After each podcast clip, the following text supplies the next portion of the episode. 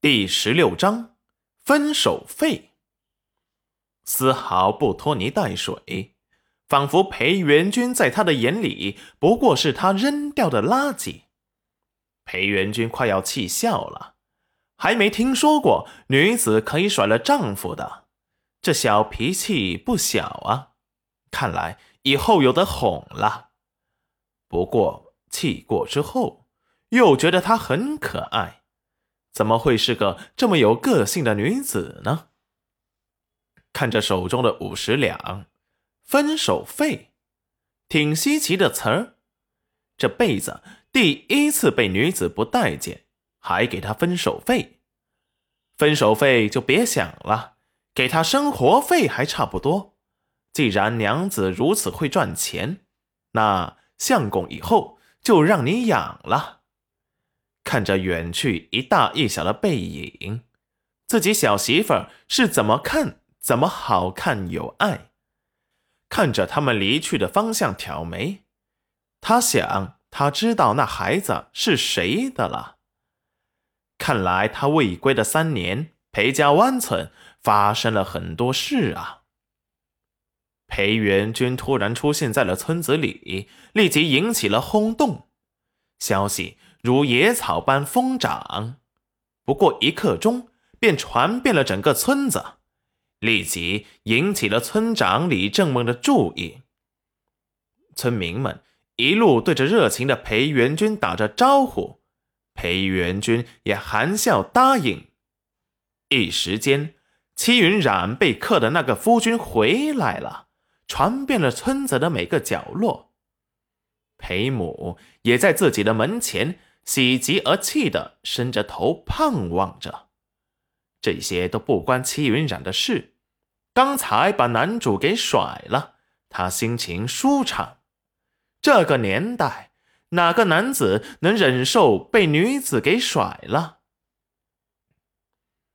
况且还是这个朝代一人之下。万人之上的丞相大人，这个朝代的读书人都自命清高，不屑质辩。既然女子对他无意，为了挽回颜面，都会修书一封，隐藏身份，最后等他后悔。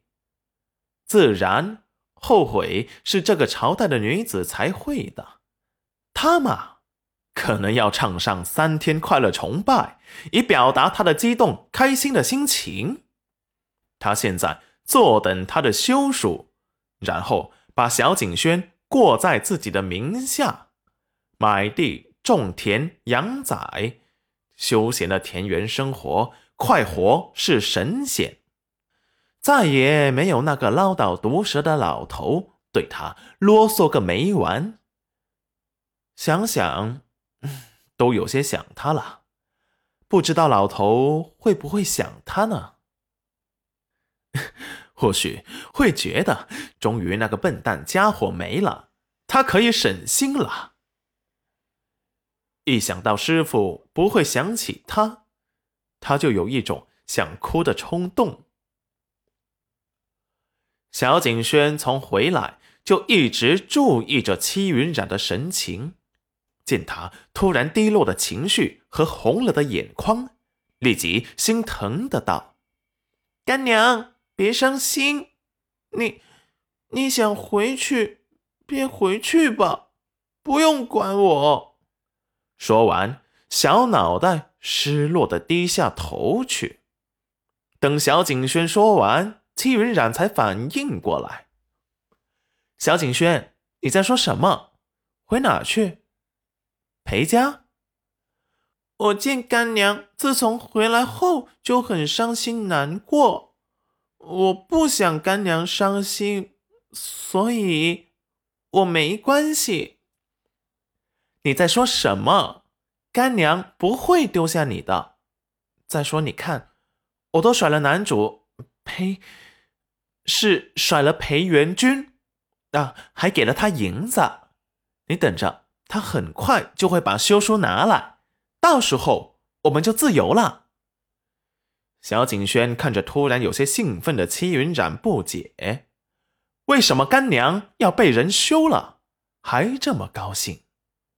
以前娘给他说过，女人的命其实很低贱的，特别是她这种被夫家休弃的女子，每次说起都忍不住落泪忧伤。可是看干娘的模样，怎么感觉特别兴奋？干娘，其实你不用顾及我。我娘说，被人休弃的女子命运很低贱的。我不想干娘。小景轩，你这种想法是不对的。被休弃的女子怎么就低贱了？我们有手有脚的，不在夫家做奴隶，挣的钱就我们两个人花，不好吗？小景轩羞愧的低下头。干娘，对不起。